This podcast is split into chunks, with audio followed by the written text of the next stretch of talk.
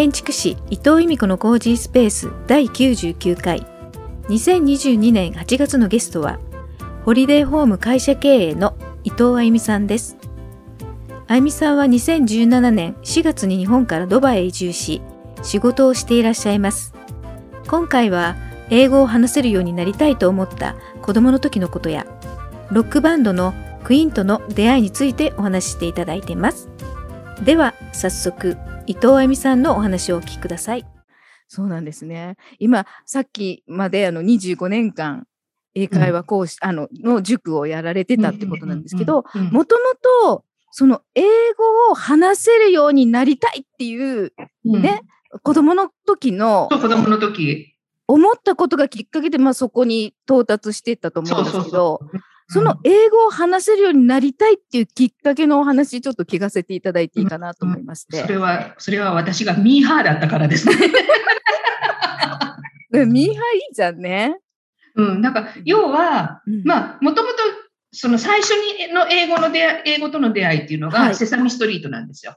小学校1年生の時に夏休みで見たセサミストリートで、なんか、言ってることさっぱりわかんないけど、なんか楽しいと思って、その、テレビ番組がね。はい。で、それからセサミストリートずっと見るようになって、はい、で、まだ私の子供の頃ってほら、アメリカの番、テレビ番組がすごい盛んにね、日本で放送されてた時期なんで、そうだね。うん、うん、うん。母親に言わせると外国かぶれの娘だったんですよ。はい、お母さんに言わせるとね。そう、うん、母親に言わせるとね、うん、で、小学校の5年生ぐらいから洋楽聴くようになって、はい。洋楽がすごい好きで、最初はベイシティローラーズにハマって。おー、ベイシティローラーズ。そう、ベイシティローラーズ。はい、で、そこからクイーンに行き、はい。で、その頃ってほら、え、あの、LP レコードね。LP レコード、ね、レコードに、の歌詞カードに、にあの、英語の歌詞と、あと、日本語訳が書いてあるわけですよ。ああ、そっかそっか、うん。で、その、まずその日本語訳をいちいち読むのがめんどくさいって思ったんですね。英語をそのま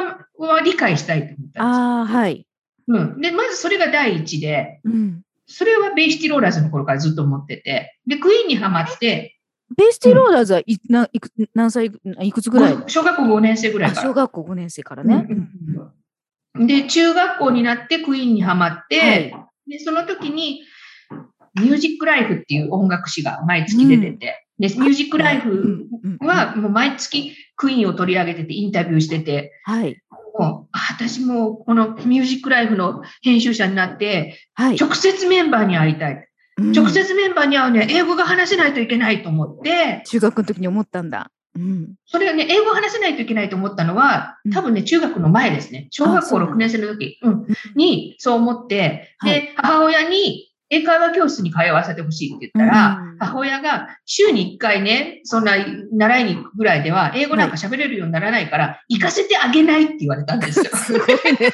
その反抗、反抗、反抗されたみたいな。うん。で、その、本当に英語が話話せるようになりたかったら、はい、NHK のラジオ講座の基礎英語、はいはい、あれをやりなさいって中学校の、じゃあ中学じゃない、小学校の6年生の時に言われて、うん、ほんならやってやるわと思って、毎朝6時半に起きまし、6時から6時半に起きて、基礎英語を毎日毎日聞いてて、はい。そこからですね、もう、もう、あた、で、それでクイーンが好きになって、私は絶対にクイーンと話するんだと思って、直接会って話ができるようになりたいから、英語もとにかく話をできるようになりたいんだ。もうそこからずっと私の英語人生が始まって。英語人生ね。でもその時にもう決めたんだよね、またね。そう。もう、クイーンと直接話したいんだっていうことそうそう、会いたいの。話したいんだと思って。そうそう会うだけじゃダメなんだよね。そう、話がしたいの。うん、はい。話がしたいから、それには英語を話せないといけないから、うん、もうとにかく私は英語が話せるようになるんだと思って、はい。中学校、高校の頃、趣味は何ですかって聞かれたら、もちろん映画鑑賞とか、英あの映画鑑賞とか、音楽鑑賞とかもね、はい、そういうのを言うんだけど、洋楽が好きです。うん、それと、英語の勉強ですって言ってたぐらいだから。へえ、そうなんだね。うん。もうとにかくあの話がしたかった。うん。うん、で、まあ、ずっと英語を続けて、はい、高校卒業した後は英語の専門学校に行きました。はい、でその後、名古屋観光ホテルに就職したらば、はい、その就職した年の5月に、はい、クイーンが、ねうん、クイーンが観光ホテルに泊まったんですだって4月に入社して。4月に入社して、だから知らなかった。うん、次の月。4月に入社した時に知らなくて、はい、ある日、まあ私、フロントとその宿泊予約のところにいたんで、はい、ふーっと予約の見てたら、うん、クイーンって出てきたんですよ。すごいね、それも。え？クイーンって出てきた。上司、上司に、これって、はい、あの、クイーンですか？って聞いたら、そうだよって言われて、はそれ、そ、そう聞きたくなるよね。うん。クイーンってだって止まるの？みたいな。来るの？みたいな。すごいよね、その引き寄せ方。うんうんしかもその観光ホテルに入社したのは、はい、結局ミュージックライフの編集者になることが、編集者になれなかったから、うん、そのホテルに就職したわけですよ。そっか。だって、そうだね。ミュージックライフ。夢はミュージックライフの編集者で、クイーンにインタビューするが夢だったんでね、その時は。うん、中高生の時の夢は。はい。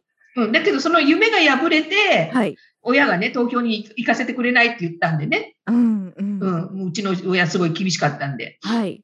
そんな女一人で東京に就職するなんてもう絶対無理だって言って、行かせてくれないね。でも地元の観光ホテルに就職したらば、クイーン来たみたいな。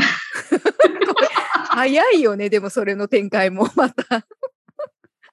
4月に入社し、5月に、はい。だからそれが、1回目のクイーンとの遭遇？すごいね。うん。で、まだその時は、そうそう、フレディも生きてたから、フレディにも合ってる。うん。だけど、その時はもう舞い上がりすぎて、はい、頭真っ白になっちゃって、うん、何も言えなかったの。ちょっと姿見えたけど、話すことはできなかった。そうそうそうそう。メンバーには合ってるんだけど、もう、もう、もう、胸い、もう、興奮状態だよね。もう 頭そうだよね、きっとね。うん、真っ白になっちゃって何も言えなかったの。うん。うん。で、で、そのまま、まあ、えっ、とね、クイーンが結局2泊、2泊したのかな、その観光船、2泊したんだけれども、だから、メンバーとは会ったりとか見たりするんだけれども、うん、もう全然話ができなくて、うん、もうそれが悔しかったのね、すごく。この、すごいね。そこでさ、もう見たからもう満足じゃなくて悔しかったんだよね。だって話せてないんだもんね、まだ、ね。そうそうそうそうそう。頭真っ白になっちゃったんだもん。なんで私話せなかったの？みたいな感じだよね。そうそうそう。うん。うん、そう。そう。だからもうそれ、話せなかったっていうのもそれが悔しくて、うん、でも、うん。でももう、その後にクイーンはもう日本に来日しなくって、あ、そうなんだ。うん。うん。で、その後、私ももう結婚して、子供ができて、はい、で、子育てでね、忙しくて、うん、一時期はもうクイーンどころじゃなくって、はい、ちょっと離れてた時期があるんですよ。うん。うん、そしたらフレディ死んじゃって。そうだよね。うん。で、フレディ死んじゃって、ものすごいショック。え、ダメじゃん、もうクイーンいなくなくなっちゃうじゃんと。うん、フレディが死んだらね。だからもう日本にも来ないし、喋、はい、る機会がなくなっちゃうって思ったんですよ。うん、で、それがなんかこう、原動力になって、すごいね、それが原動力になるっていうのはすごい。以前よりももっとこうクイーンにディープにはまっていって、うん、で、ファンク、あの、施設のファンクラブの人たちと出会って、それまではもうファンクラブとかも一切入ってなかったのね。うん、ただ一人で好き、好きですみたいな感じだったんだけど、はい、そこで仲間を作るっていうことを覚えて、仲間を作って施設ファンクラブの活動を始めて、はい、で、その活動な、えー、2、3年してた時に、ちょうどそのメンバーの一人がインターネットライブをやりますと。はい、で、まだその頃ってほら、まだやっとその家庭用のパソコンが普及し始めた頃で、はいうんうん、まだ誰、みんながこうインターネット使ってるっていう時代じゃなかったのね。1998年なんだけど。ああ、そ、それはそうだね。うん。うん、1998年。その時に、もうそのインターネットライブがどうしても見たいからと思って、うんパソコン買ったんですよ。まだデスクトップ、こんな、こんな分厚いさ、大きいやつで、うん、あの、まだほら、ダイヤルアップ接続の時、そうだいいガラガラガラガラガラガラってそうだった。そうだった。ダイヤルアップ接続あった。うん、の時代よ。うん、その時にパソコンを手に入れて、はい、結果的にそのライブは見れたかって言ったら、ほとんどバッファ中、バッファ中、バッファ中で全然見れなかったんだけど、ダイヤル回線だからね。難しいよね、だけど、ね、うん、だけど、そのパソコンを手に入れたことで、はい、その日本にいたらクイーンの情報何にも今まで入ってこなかったのが、うん、要は英語で、その世界にアクセスしたら、いっぱいいろんな情報が入って来るんです。ね。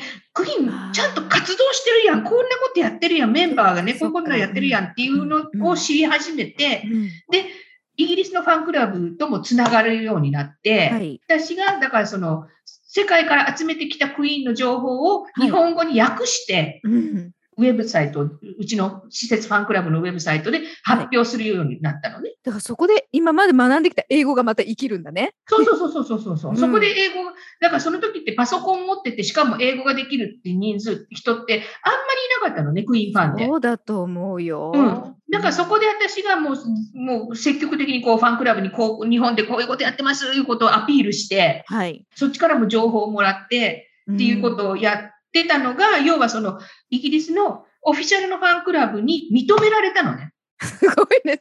認めさせちゃったんだ、そこも。そう、認められちゃって、はい、で、その日本でオフィシャルのあのクイーンのイベントをやってほしいってオフィシャルファンクラブから依頼されたの。すごいね、それ。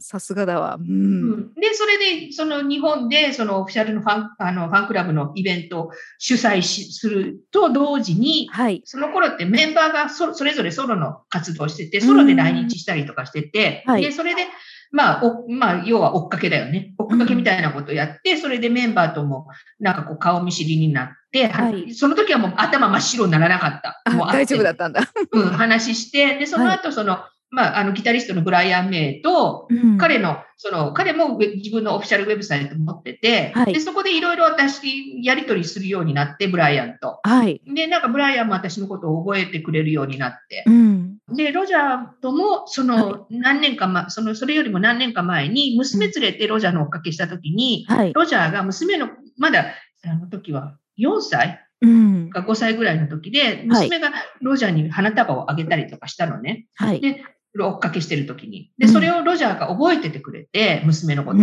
で、それでロジャーとも話ができるようになって、はい。っていう、なんかこう、メンバーと直接つながれる機会がどんどんどんどん増えてきて。すごいね。すごいね。気がついたら、だから、もう気がついたら、そのクイーンが来日したら、はい。バックステージに呼んでもらえるようになってて。スタッフじゃん、もう。うん。あれ、私夢叶ってんじゃん、みたいな。でもそ、それってなんかさ、やっぱりこう、いきなりじゃなくて、こう、いろいろ。もちろんステップがあって。ステップがあって、アクションを起こし続け。そうそうそうそうそうそう。好きでい続けて。うん。思い続け。うん。英語の勉強もずっと続けて。うん、で、結局、そのファンクラブの活動を必死になってやって、うん、やった先になんかこう、ご褒美として、クイーンに、はい、あメンバーに覚えてもらえるようになって、うん、うんっていう感じですね。で、バックステージまでいつも呼んでもらえる。うんうん。で、今、その、クイーンのファン、メンバーはもちろんなんだけど、そのクイーンの、はい、クイーンとしてやるのにサポートメンバーがいるんだけど、はい、そのサポートメンバーとめちゃめちゃ仲良くなっちゃって、うん、もうそれこそ15年来、20年来の友達って言ってくれる、もらえるぐらい、すごいね。仲良しになっちゃってるんで、うん、もう、うん、必ずバックステージには呼んでもらえて、うん、たまに、だから、ロジャーとがバーに来るから一緒に飲まないっていう呼んでもらえたりとか、ホテルでね。もう、もう、もうその時はもう頭真っ白にならないね。そうならない。もうその時は、まあ、ならなかった。もう、ここ、ここぞという。ばかりに自分のこういろんな話とかしたりとか向こうの話も聞けたりとかしてうわ、それって本当に何？最初に話した時っていうのはえどなたと話したの？その夢が叶ったし。その夢が、その一番最初はブライアンですね。はい、あ、違う、違う、ブライアンじゃない。一番最初はロジャーだ。ファンクラブの活動を始めまし、始めるきっかけになった、そのファンクラブの皆さんと会うことになったのが、えっと、1994年にロジャーが、はいはい、えっと、東大寺でやるコンサートイベントがあったのね。いろんなミュージシャンが出る。日本からもヨシキが出たりとか、そうそう、東大寺で、うん、で、あとボ、ブ・ディランとか、いろんな、はい、あの、ミュージシャンが参加するコンサートがあったんですよ。青によしっていう。えー、そんな、何、すごいスペシャルだね、そのメ、うん、そう。